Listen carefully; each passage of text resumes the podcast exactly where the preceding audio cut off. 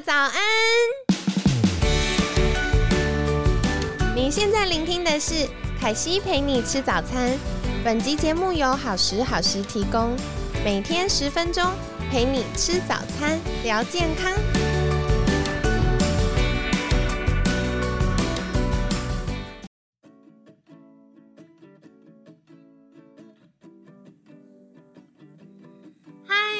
到凯西陪你吃早餐，我是你的健康管理师凯西。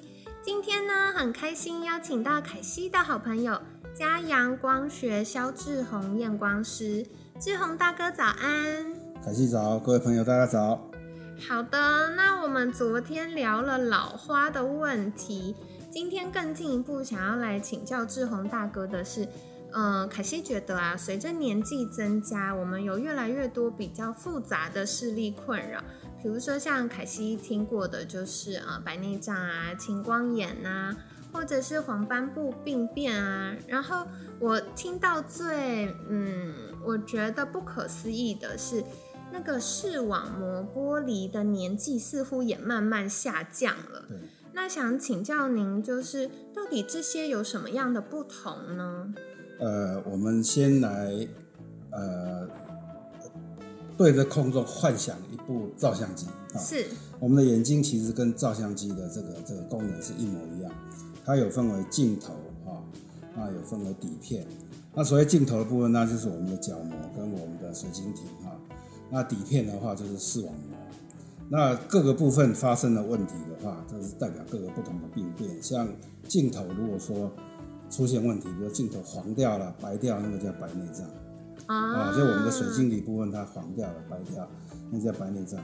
那那个视网膜出现问题啊，底片会出现问题啊，就是照相机的底片出现问题，它可能有，比如说可能有一些像是呃黄斑病变啊，或者视网膜色素变性啊、视网膜剥离等等。这些都是属于底片出了问题。哦，了解。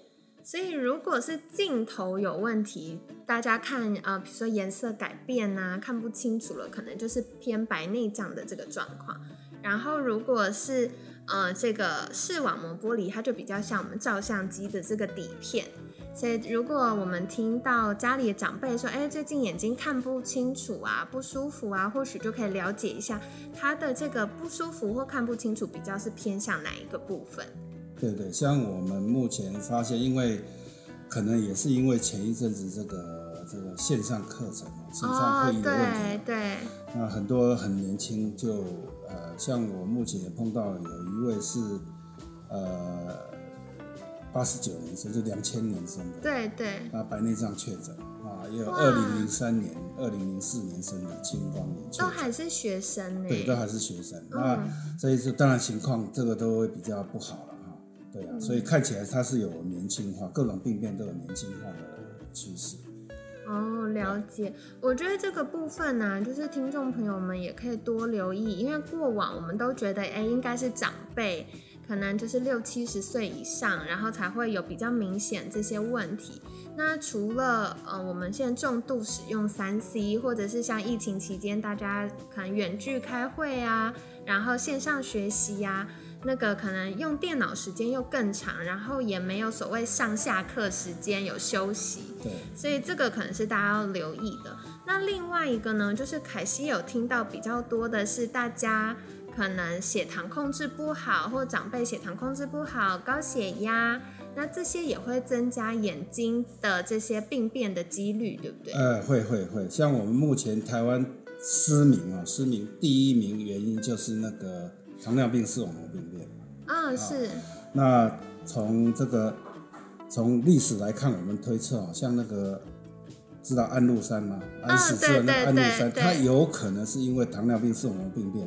所以导致他的这个起义失败，应该不能这么说，叛变失败了哈。那如果说他没有失明的话，他是不会被他的儿子安庆绪给杀了哈。对对，所以说呃，其实眼睛会影响这个呃，国外的学者认为说安禄山这个人是呃影响了整个中国的历史走向。本来中国是全世界的强权，对，因为安禄山的叛乱以后变成是地区的强权。嗯，那可能这个。这个眼睛会影响知识体大哈，那我们就知道我们台湾目前有一位艺人叫陈松勇哦，是是，他也是属于糖尿病视网膜病变啊，所以他也接也是接近失明。所以其实很多那个包括像糖尿病哈，他也会有青光眼的可能性会很高哈。对，还有那个有一些高血压可能跟眼压哈，或者低血压，有些人跟青光眼有点关联。哦，这样子连低血压都会影响。是是是。嗯，凯西帮大家小小科普一下，为什么我们常常血压、血糖控制不好，会先影响到眼睛呢？因为我们眼睛有非常多维系血管，是。所以如果我们的血压控制不好，比如说太高、太低，或血糖控制不好的话，就会让我们这边眼睛这边的细胞没有办法好好的做这个垃圾处理跟吸收到氧气呀、养分呐。所以这就是为什么大家需要特别留意我们的健康状况。健康已经不只是诶瘦不瘦、帅不帅、漂不漂亮的问题，更多就会直接影响到我们眼睛。那除了像近视这种是可以呃比较简单矫正之外，如果已经开始出现病变的话，它的问题就会比较复杂了。对对，嗯。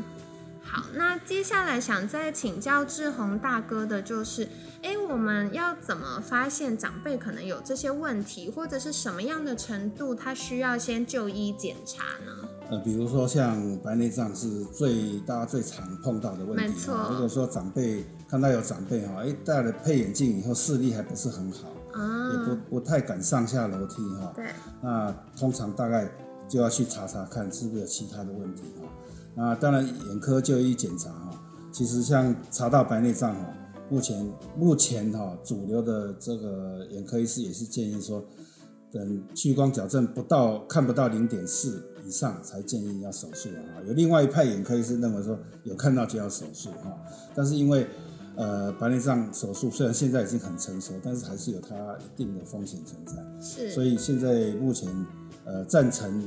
零点四以下才要开的医生也是很多哈，那我本人也比较倾向于哈，如果看不到零点四，看不到零点四去开可能会比较好一点。好，所以呢，呃，如果家里的长辈已经有配眼镜了，然后同时他的那个度数呢，就是我们在诶不能算度数，就验光的时候，可能他们已经到零点四了，可是。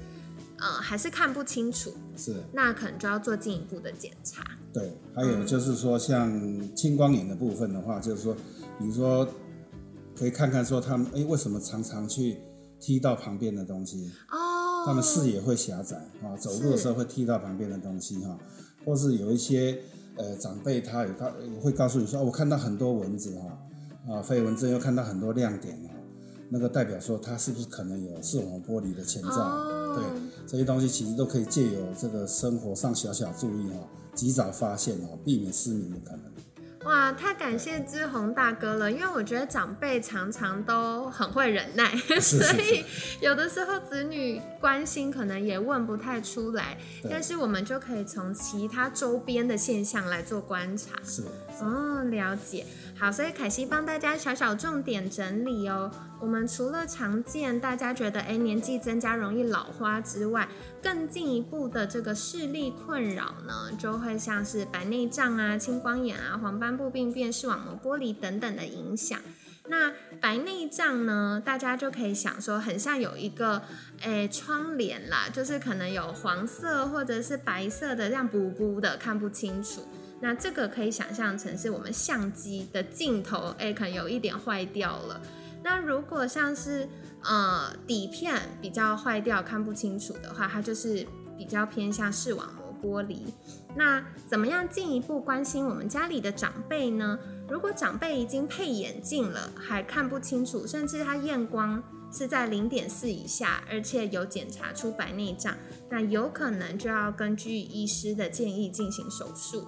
那如果诶没有到这么严重，或者是诶视力也还 OK 还不错，有在零点四以上的话，就可以寻求专业的验光师，然后针对这个白内障的状况做适合的眼镜的配置，这样子。那更进一步的就是，诶，如果常常会有飞蚊症，或者是觉得有这个亮点。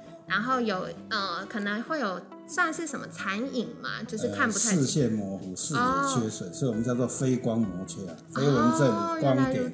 视线模糊，视野缺损。好，所以有可能就是视网膜剥离喽。那如果长辈常常挥到旁边或踢到东西，这个视线比较狭窄，可能就是青光眼的现象。是，好，所以我们可以在过年期间见到好久不见的长辈，也可以多留意一下长辈的生活或者是其他的健康状况，及早发现，及早调整喽。